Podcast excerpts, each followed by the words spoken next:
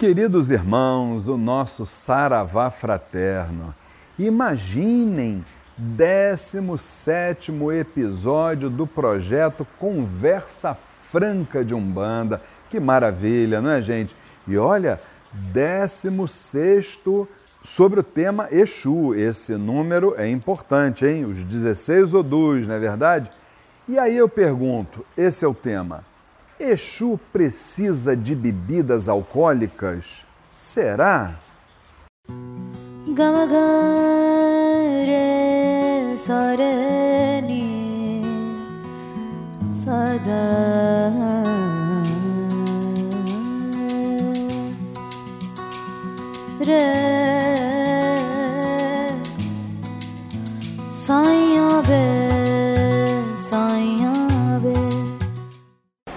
E antes de retornarmos para esse maravilhoso assunto que vamos abordar no dia de hoje, quero lembrar a você: inscreva-se no nosso canal, dê aquele like maravilhoso, né? Compartilhe com seus amigos, com seus irmãos de terreiro e por último, não esqueçam, vai lá no sininho, aperta porque todas as vezes que chegar um novo vídeo, você será avisado, tá certo? Meus irmãos, vamos lá então para o nosso maravilhoso tema desta ocasião. Exu, será que precisa realmente de bebidas alcoólicas? Será que isso é uma interferência do médium? Vamos lá então? Bem, precisa ou não precisa?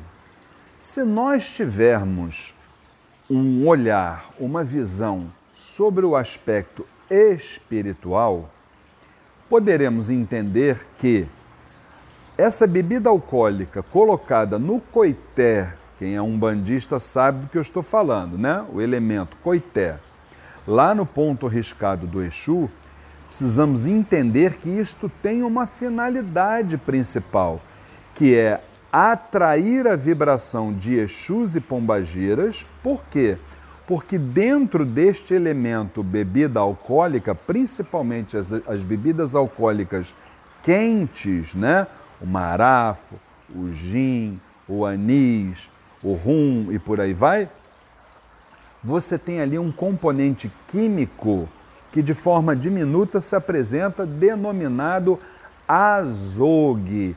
O azogue é, se você já não comprou numa casa de artigos de umbanda, parece até aquele aquele mercúrio né, que vem dentro do termômetro que a gente mede a nossa febre, né? Ele é bem parecido. Muito bem, então voltando aqui ao caso. Então já se sabe que a gente pode, do ponto de vista espiritual, verificar a presença, isso é muito legítimo doutrinariamente, a presença do marafo no ponto riscado do Exu. Mas isso do ponto de vista espiritual, atrair a vibração de Exus e Pombageiras. Agora, vamos à pergunta que não quer calar. O médium tem a necessidade de beber? Eu quero abordar duas realidades sobre isso para que você, meu irmão, você, minha irmã, possa fazer a sua reflexão. Segundo a ciência, não sou eu, a ciência, o álcool produz alguns malefícios no organismo, tais como desidratação do corpo físico. Olha só, gente.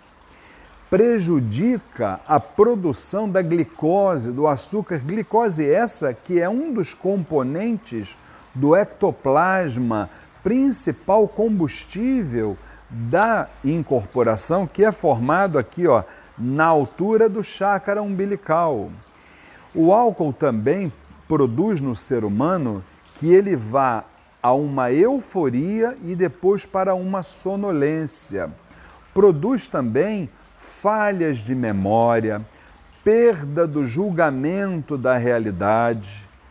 Aí cada um vai fazer o seu juízo de valor sobre a bebida. Sobre a parte espiritual, a partir do momento que você ingere a bebida, indiscutivelmente você está abrindo brecha dentro da sua faixa vibratória que fica aqui, ó, na altura do chácara coronário, abrindo brecha para a entrada da negatividade, para a chegada daquilo que não se pode admitir dentro de um trabalho mediúnico, dentro de um terreiro de umbanda, que é a mistificação indireta.